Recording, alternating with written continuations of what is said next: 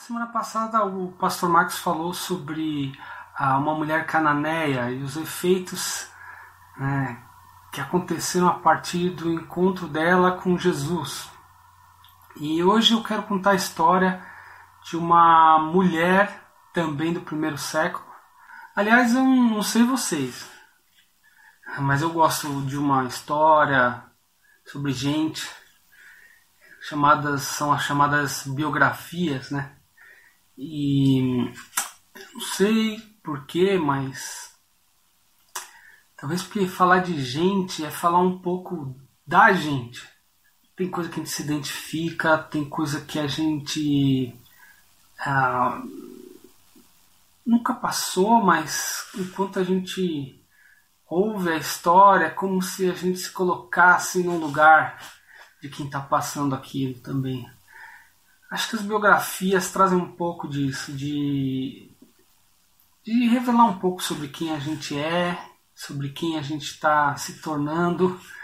E a Bíblia, a palavra de Deus, está cheia desses, dessas histórias de gente. Né? Deus escolheu se fazer gente e contar essas histórias. O texto no qual a gente vai meditar hoje é o texto de Lucas, capítulo 8 versos de 1 a 3, diz assim: Depois disso, Jesus ia passando pelas cidades e povoados, proclamando as boas novas do reino de Deus.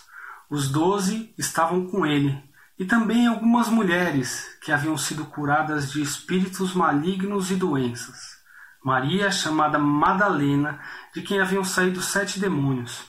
Joana, mulher de Cusa, administrador da casa de Herodes, Susana e muitas outras. Essas mulheres ajudavam a sustentá-los com os seus bens. Quem está falando? Está falando de talvez mais uma Maria. É, dizia que no primeiro século uma em cada cinco mulheres hebreias tinha esse nome. Né? Mas essa em especial ela era chamada de Maria de Magdala, né? fazendo uma referência à sua cidade de origem. É. Ela, a Maria Madalena. Muito se escreveu, muito se é, pintou, muito se especulou sobre a sua vida em muitos momentos diferentes da cristandade. Né? Mas sobre isso você pode tranquilamente dar uma googlada, que já vai ser um prato cheio aí para quem aprecia a arte nas suas várias formas, ou mesmo quem até quem é chegado numa, numa teoria da conspiração, ainda mais agora, pode ser que saiam coisas na mídia, é, já teve filmes em muitas épocas, mas agora, dia 22 de, de julho, é celebrado no calendário religioso o, o dia de, de Maria Madalena. O que, que efetivamente se diz sobre ela? Nos relatos bíblicos. A Maria Madalena é mencionada uma dúzia de vezes nos evangelhos, nos quatro evangelhos, e quase todas essas vezes que ela é mencionada, com exceção de uma, é, são momentos cruciais da vida e do ministério de Jesus. São momentos literalmente cruciais. Então começa com a, com a crucificação, uma das poucas pessoas que estavam presentes ali, que são nomeadas. É, entre as pessoas também poucas que testemunharam aonde que, que o corpo de Jesus foi sepultado. Uma das poucas pessoas também que participou é, daquele processo para embalsamar o corpo de Jesus, preparar as especiarias é, para ir lá no domingo Maria Madalena era uma das que das que estavam lá logo cedo e por conta disso também é, ela é, foi testemunha primária da, da ressurreição de Jesus. Né? Foi das primeiras pessoas a, a receber essa notícia e constatar esse fato, na verdade. E além disso, que recebeu do próprio Jesus em alguns relatos, também de anjos, né? A missão de vai e transmite aos aos doze, né? Vai e transmite aos apóstolos o que o que você viu, o que você testemunhou. Né? Então, nesse sentido, ela anuncia aos que aos anunciadores, aqueles que são também convocados a anunciar a ressurreição de Jesus. Olha que interessante. Né? No que a gente viu, ela participou de momentos bem importantes do ministério de Jesus. E a única ocasião, então, que se fala dela que não seja nesses momentos, nesses eventos aí que a gente citou, é no texto de Lucas que a gente leu, capítulo 8 versos de 1 a 3. Né? É, só nesse pequeno trecho a gente pode ver alguns dos profundos efeitos que o encontro com um Salvador, Jesus Cristo, tem na vida dos seus discípulos. Né? Isso é, os discípulos, aqueles que, que o seguem e que reconhecem o senhorio dele, a autoridade dele, verdadeiramente entregam sua vida a ele. Né? Quais são os efeitos disso? Então, é, o primeiro efeito que a gente vê no texto é que Jesus nos convida a acompanhá-lo no que ele está fazendo. Interessante que o texto diz: depois disso, Jesus ia passando pelas cidades e povoados, proclamando as boas novas do reino de Deus. Os doze estavam com ele e também algumas mulheres. É, esse efeito de, de essa disposição para segui-lo e ver o ministério dele, ver o que ele está fazendo, tanto naquela época descrita nos evangelhos quanto nos dias de hoje. Jesus está te convidando hoje para seguir a Ele e ver o que ele, tanto para ver o que ele já fez, que a gente vê o que ele já fez por meio dos, dos evangelhos que falam sobre o seu ministério terreno, quanto para ver o que ele ainda está fazendo na vida comunitária, na vida da igreja, na vida daqueles que são o corpo de Cristo hoje na terra, né? na vida de gente como eu e como você. Em que Jesus já te levou para vê-lo agir? Está precisando ser lembrado de, de qual ação dele que você já testemunhou na sua história, o que ele já fez, inclusive por você. Isso nos leva ao, ao próximo efeito que Jesus, que o encontro com Jesus tem na vida do seu discípulo, que é que Jesus nos cura, Jesus liberta, Jesus ressignifica a nossa história. Nele, né? Muito interessante. Jesus nos cura, nos liberta e nos redefine isso é, ressignifica a nossa história até ali. É, a gente viu aqui mulheres que haviam sido curadas de espíritos malignos e doenças. Maria, chamada Madalena, de quem haviam saído sete demônios. Jesus tem esse poder, Jesus tem essa autoridade para fazer isso.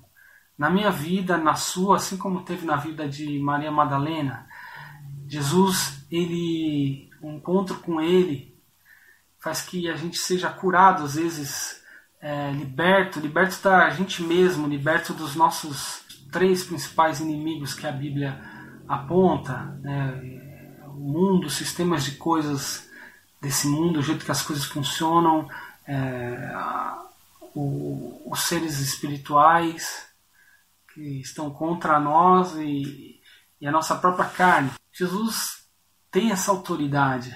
Jesus muitas vezes livra os seus discípulos de si mesmos, da sua própria é, inclinação para fazer aquilo que, que vai contra a vontade dele, daquela própria tendência que às vezes a gente tem de, de desobedecê-lo e às vezes fazer coisas que desonram o seu nome. Jesus livra a gente da gente mesmo, livra a gente da, das influências externas, seja do, do jeito que as coisas funcionam desse mundo, sistema de coisas que funcionam nesse mundo, quanto muitas vezes de, de outros seres. É, nesse caso de Maria Madalena, né? é citado da qual saíram sete demônios. São é, um processo de libertação de algo que provavelmente A gente não tem muita descrição de como era em detalhes, mas quão terrível será que foi na vida e na história dessa, dessa mulher. O texto diz que dela saíram esses sete demônios, já não mais exerciam influência sobre ela, já não mais exerciam domínio sobre ela. E de que será que Jesus tem te curado? O que será que ele tem te libertado? Já curou, já libertou? Tem libertado? Às vezes está em processo de libertação. E não só do que, mas para o que, com qual, para qual finalidade está sendo tornado livre? Né? O que será que Deus já, Jesus, o encontro com Ele já ressignificou ou tem ressignificado na sua vida? Isso é, tem partes do seu passado, da sua história que tem para as quais tem sido dado um outro sentido, um, é uma outra direção na sua história de vida. Quais são? Você consegue trazer a memória? Você consegue lembrar? E se isso não aconteceu, saiba que Jesus tem esse poder e essa autoridade hoje para trazer é, isso sobre a sua vida, sobre aqueles que, que, que se dispõem a ouvi-lo e a segui-lo. Não significa que Deus vai livrar a gente de todos, de tudo aquilo que a gente precisa ser curado, porque muitas das coisas vai ser somente na volta dele, quando tivermos corpos glorificados, é assim que a palavra nos orienta, mas é, encontrar-se com Jesus é sempre, de alguma maneira, ser curado e ser liberto. É, onde que isso se refletiu, tem se refletido na sua vida? Você consegue trazer isso à memória para te dar esperança? E por último, o próximo efeito que Jesus, o encontro com Jesus e o fato de, de se entregar a Ele e segui-lo, proporciona na vida de um discípulo e que proporcionou na vida de Maria Madalena, que proporciona a nós, é um efeito de que Jesus nos inspira a responder de maneira prática, voluntária e amorosa a Ele e à sua ação sobre a nossa vida. Eu gosto de enfatizar isso aqui, né? Jesus nos inspira a responder. Tudo que a gente pode fazer é uma resposta àquilo que Deus já fez por nós. Tudo que a gente pode colocar em prática e tentar agradá-lo, na verdade, é como uma resposta somente àquilo que ele já fez. É, e nós mesmos não teríamos essa capacidade de responder a Deus, a não ser é, quando Ele se encontra conosco e isso tem um efeito, isso nos inspira a responder de maneira prática, voluntária, isso é, passa pela nossa vontade, a gente passa a ter vontade de fazer coisas que antes a gente não tinha. Passa a ser influenciado na nossa volição, na nossa é, capacidade de fazer escolhas e vontades, nas nossas vontades, né? e, sobretudo, amorosa. Qualquer resposta dessa seria amorosa, como reflexo do amor dele, que vem dele, né? Como a palavra de Deus já nos diz, nós podemos amar, nós amamos porque ele nos amou primeiro. O amor dele nos ensina o que é verdadeiramente amar. E essas mulheres, como o texto diz, essas mulheres ajudavam, além de seguir Jesus, além de deixar suas rotinas e seus contextos é, para segui-lo durante é, algum, alguma peregrinação dele na Galileia e depois seguindo ele até Jerusalém nos momentos é, do seu ministério, no, no ápice do, do seu ministério, quando ele começa a ser confrontado e perseguido pelos líderes religiosos.